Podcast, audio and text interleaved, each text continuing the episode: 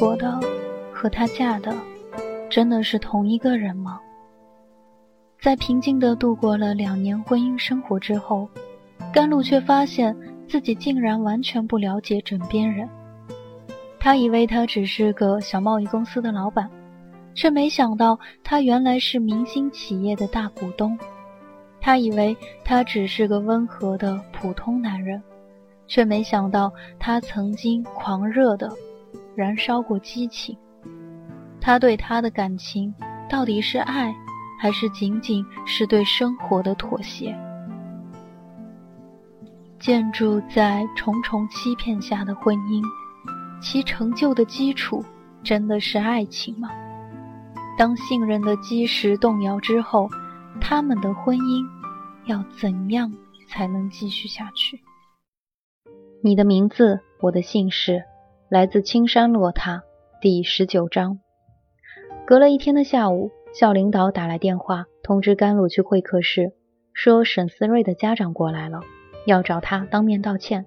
领导开口，他不能不过去。而且来人不是信和房地产公司的老板，就是老板娘。他想，他更应该去看看了。坐在会客室里的中年女人是沈思睿的妈妈刘玉萍，她提来了一个偌大的果篮，正与万副校长交谈着。沈氏夫妇做服装厂起家。在掘到第 N 桶金后，沈嘉欣夹带着资本转做了地产开发，算是风生水起。刘玉萍则继续负责服装公司的运作。她中等个子，衣着考究，拎了只阔太的标配大号的 LV 包，待人接物比她女儿沈小娜显得要世故老练得多。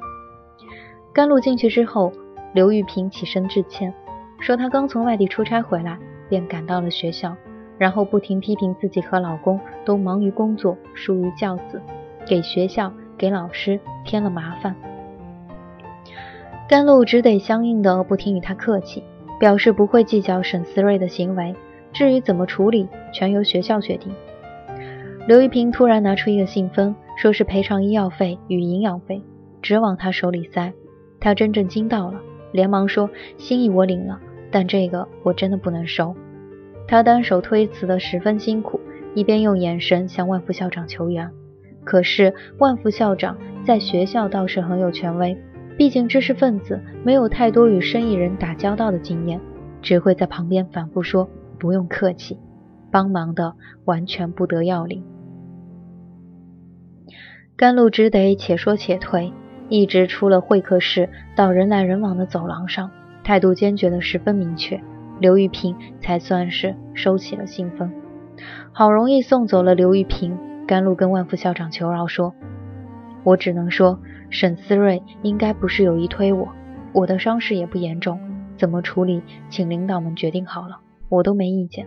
看在我带伤上班没请假的份上，以后就不用为这事儿让家长来找我了。”万副校长呵呵直笑。我不可能因为他道歉的够诚恳就姑息他儿子，不然校规就成了笑话，哪里还镇得住其他学生？行了，你不用管这事儿了。甘露回到办公室，揉一下笑得有些发木的腮，心想：这位沈太太很符合他想象的生意人模样。没见着沈嘉欣，他并不遗憾，毕竟他完全没打算贸然介入去跟他们夫妇谈什么。正如秦万峰预言的那样，安达第二天就被有关部门查封了库存，暂停营业，接受调查。也正如聂谦所预言的那样，旭升在临省省城 W 市召开记者招待会，向媒体说明情况，称已经主动请当地质监部门介入调查产品质量，只字不提安达的问题。言下之意，当然是没将信和的指证放在眼里。尚修文与冯延安这边则拿出了详细的供货合同与每一批次钢材的质保证明，反过来要求信和提供他们的账目与进货记录，证明那批钢材出自他们的供应。有关部门自然是按部就班展开调查，这件事儿一时陷入了焦灼状态。甘露讲出自己的疑问，尚修文倒没聂谦那样好笑，而是很有耐心的跟他解释。旭升的质管部门由二姐夫负责，他做事认真，产品质量一向有保证，应该不会出现这种情况。但这件事儿经媒体报道后，已经对产品销售造成了重大影响，不能不尽力撇清。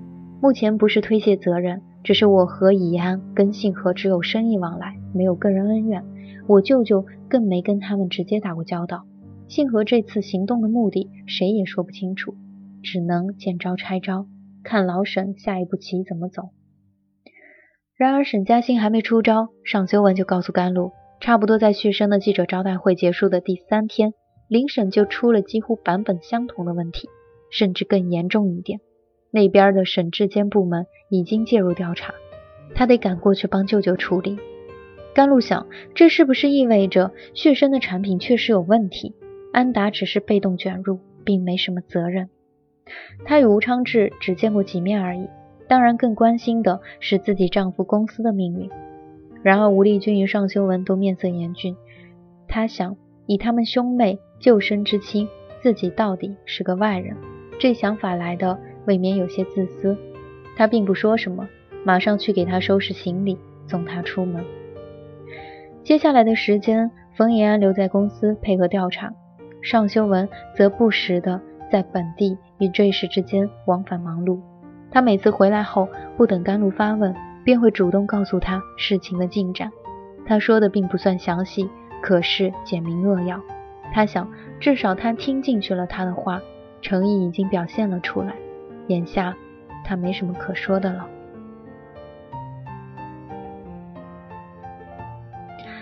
来自西伯利亚的寒潮随着天气预报如期而至。气温骤然下降，本地在一夜之间正式入冬，冷雨下的淅淅沥沥，大有绵绵不绝之势。过了一天，索性下起了小雪，街上的行人全换上了厚厚的冬装，撑伞低头疾行。甘露接到学校的通知，去电视台演播厅教育频道录制青年教师教学技能大赛的复赛。比赛本身便有紧张气氛。又前所未有的搬到了电视台来做，有聚光灯打着，有摄像机对着，有现场编导指挥，有主持人口若悬河串场，有跟着编导手势鼓掌造势的观众，弄得大家都不免有些犯嘀咕：什么时候老师也得参加作秀啊？又有人烦恼地说：教育频道根本没观众，没收视率，平时只翻来覆去放点卡通片哄学龄前儿童。弄这个有什么意义？说归说，领导做的安排，谁也没法违背。轮到甘露上场时，他一眼看到钱嘉熙已经不声不响地坐到了前排的一个位置上，笑眯眯地对着他鼓掌。他倒一下放松了下来，回答了主持人千篇一律的问题后，他有条不紊地开始说课，发挥得十分稳定。讲完之后，只见钱嘉熙率先对他竖起了大拇指。这个节目只是录制，并不是当场评奖颁奖。据说等奖项确定之后，获奖者还得来演播厅一次接受颁奖，才算录完整个节目，然后安排播放。甘露并不关心这些，只庆幸总算完成了学校交的任务。至于得不得奖，就不是他操心的事儿了。出了演播厅之后，钱嘉熙与甘露约好去吃泰国菜，两个人撑了伞。站在电视台后门外面树下等出租车。照钱嘉熙的说法，这个时间正好是本地出租车司机交班，站在热闹的前门后倒车的几率要远小于后门。他们正闲聊间，钱嘉熙一抬下巴说：“哎，真受不了他这个拽的比一线明星还有架势的样子。”甘露顺他视线望过去，飘飘洒洒的小雪飞扬之间，一个身材高挑。美艳动人的女子从后门走出来，正是他们的学姐李思碧。虽然作为电视台主持人，她并没取得太大的成就，但至少在这个城市还是混了个脸熟。她从脸上那种浑不在意的神态，到目不斜视的走路姿势，都是显然知道别人肯定会注视自己，却完全无视别人注视的那种。的确，正如钱嘉熙所说，不是明星。甚是明星。李思碧从学校到电视台，一向自视颇高，傲气写在脸上。甘露跟他素无来往，当然不会主动的做粉丝状去跟他搭讪。钱嘉熙虽然既是学妹又是同事，可是实在厌恶他的目中无人，对他没什么好感。平时在台里迎面碰到，也不过是淡淡打个招呼。甘露正要说话，钱嘉熙突然小小的吹了声口哨：“快看，传说中李思碧的新任群下之臣，又是你们台里的八卦吧？毕竟只是省会城市。”至少报纸不会关注本地电视台一个不算热门的主持人动向。钱嘉熙呵呵一笑：“是啊，台里都说他最近跟某位开保时捷911的神秘人士过从亲密。哎，奇怪，这车子很有面子，也很出风头了，怎么李大美人倒玩起了低调，直到后门这儿静悄悄的上车？”甘露定睛一看，突然有点张口结舌，不知道说什么了。赶紧将伞压低一点，遮住自己。李思碧他固然认识，而那辆拉风的银灰色保时捷911，从悬挂的邻省车牌一直到车主人，也都是他熟悉的。迈步从车上下来，替李思碧开门，亲昵地拥她上车，然后驾车绝尘而去的那个男人，穿着深灰色的西装，中等身材，有一张玩世不恭里。透着精明的面孔，正是尚修文的表哥吴畏。甘露婚后与尚修文又去了一次坠石，与吴昌志一家一块吃饭，算是亲戚见面。正是在饭桌上第一次见到了之前只闻其声的吴畏。吴畏到的最晚，看得出他母亲与两个姐姐对他十分的溺爱，两个姐夫都在续升任职。并且职位在他之下，自然不可能说他什么。老父老母则对他无可奈何，而他的妻子陈雨菲专注于和保姆一块对付才半岁多的儿子，一会儿喂奶，一会儿换尿布，连吃饭都不安生，显然更没空去管束他。他只拿一根手指头逗了逗儿子，便大模大样的坐下，完全不理会他父亲对他迟到的不满。他对家人态度不过尔尔，不过对尚修文还是很给面子的，主动跟他解释临时有点事耽搁了。尚修文做了介绍后，他扫一眼甘露，客气的打招呼。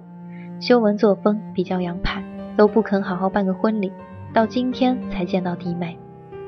他当然只礼貌的笑一笑，并不说什么，由尚修文去应付他。后来吴畏到这边出差，利弊会与尚修文全家吃饭。看得出，他倒是很敬畏吴丽君，并没有在他父亲面前的满不在乎。吴丽君向来没有细细唠叨的习惯，只在某一次坐在一起时，严厉地说：“你的荒唐事，我可听得不算少。你也是过了三十岁，有妻有子、有家庭、有事业的人了，难不成还得姑姑来教训你？”吴畏诺诺连声：“姑姑，那是他们跟您乱讲。”您问问修文就知道，我现在忙得要死，管着所有的销售业务，哪儿还有空荒唐？修文没有给他作证的意思，只懒懒地靠在椅子上，拿起茶杯浅浅抿了一口。吴丽君哼一声，也没有再说什么。事后，甘露随口问尚修文：“你这表哥有了儿子，还那么风流吗？”尚修文耸耸肩：“照我的估计，他哪怕有了孙子，大概也还是这个德行。”甘露不免失笑，又困惑不已。我搞不明白，他太太长得那么漂亮，儿子那么可爱，外面真就好玩的让他乐不思归吗？然后又看向尚修文，是不是男人天生没法满足于简单的家庭生活？不许挖陷阱给我跳。尚修文开玩笑的捏一下他的鼻子。我不一样，我是热爱家庭生活的男人，而且还是一名妻奴。甘露嗤之以鼻。大爷，你在家里油瓶倒了也不带扶的，有你这样的妻奴吗？那是因为油瓶全被你放得好好的，我没表现的机会而已。他突然抱住她，认真的看着她的眼睛。露露，你如果给我生了孩子，我肯定不光是妻奴，还会是恋家狂。那是他头一次跟他说到生孩子的事儿，他脸红，却也当真心里一动。再没空去理会他那个风流的表哥了。现在看来，吴畏年方三十三岁，正当盛年，离抱孙子为时尚早，在风流的道路上大可肆意狂奔。只是跨省招惹上这边的电视台节目主持人，还是他认识的学姐，未免有些出乎意料。钱嘉熙经常带着点嘲笑的口气讲他们台里的各种离奇绯闻，甘露听得匪夷所思，完全想象不到这些事儿不是发生在报纸八卦版，而是每天上演在自己朋友身边。他不得不时时借用某人的名言做点评，贵圈真乱。钱嘉熙则回回都是一本正经的点头同意，的确忒乱了点。看着那辆车迅速消失在街道的车流之中。甘露想，不知道李思碧清不清楚，这位驾着保时捷911而来的王子是有家室的。不过，这不是他关心的事儿了。只有一点让他深感纳闷：最近尚修文为了续生的事儿，往返两地之间，行色匆匆，十分疲倦。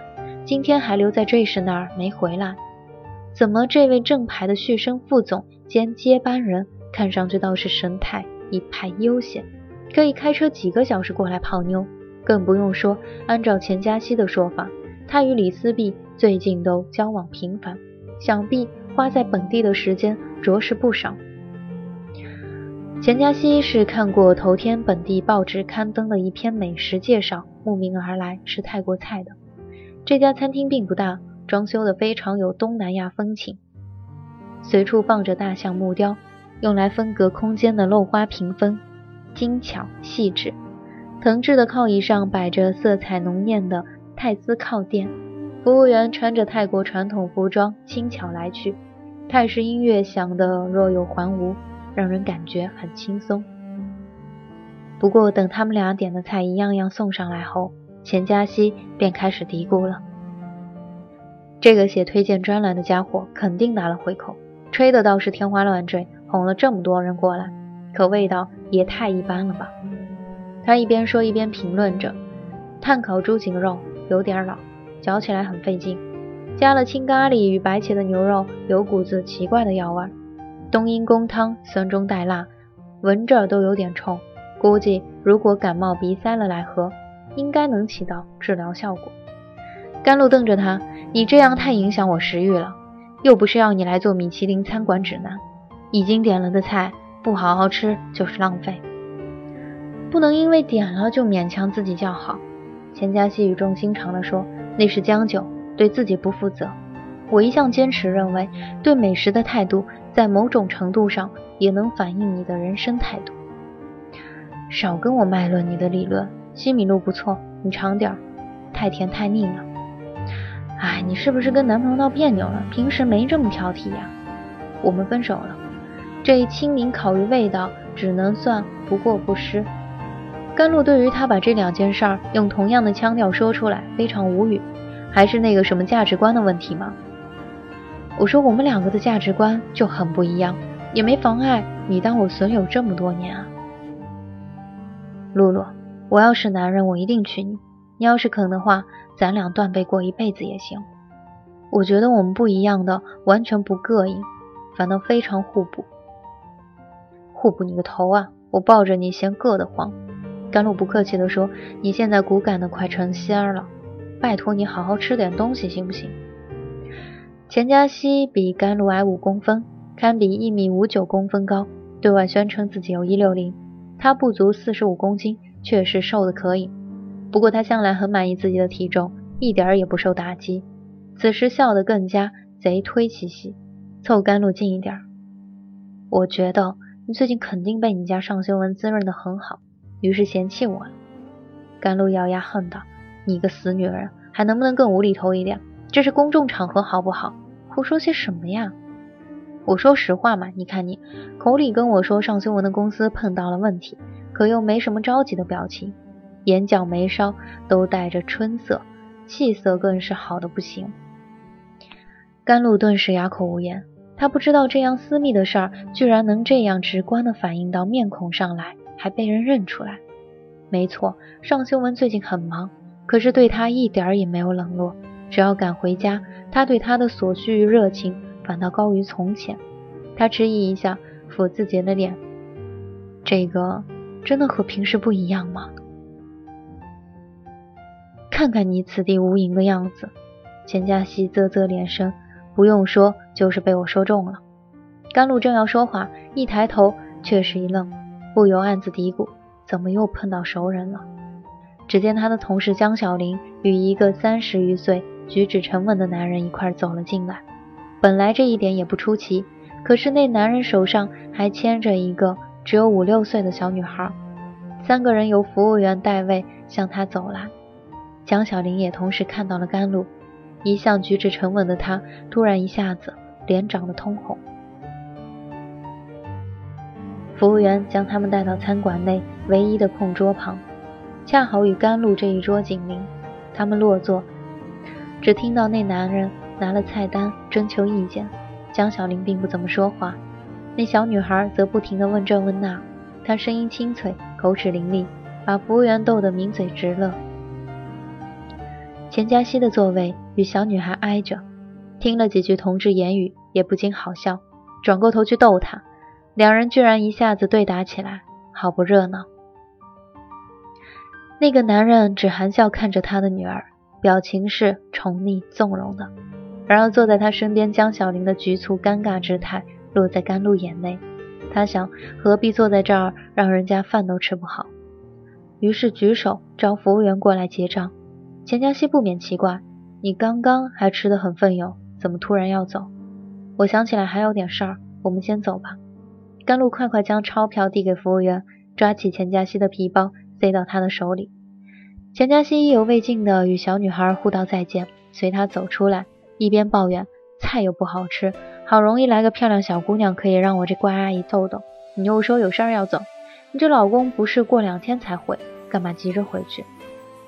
哎，对了，你将来要是生了孩子，让我做干妈吗？我想想，是要干儿子好呢，还是干女儿好？要不你生龙凤胎得了，一步到位，我可以左拥右抱，多好！甘露的脸可疑的一红，钱嘉熙一下看到了，大笑道：“难道我今天成了铁口神断，又说中了？莫非你已经有了？我有你个头！你少胡说八道了！”一辆出租车停在他们面前，甘露拉了车门，将钱嘉熙塞了进去。再见，这里是桑子电台，我是闫宁，感谢您的收听，我们下期再会。感谢你最后的相约。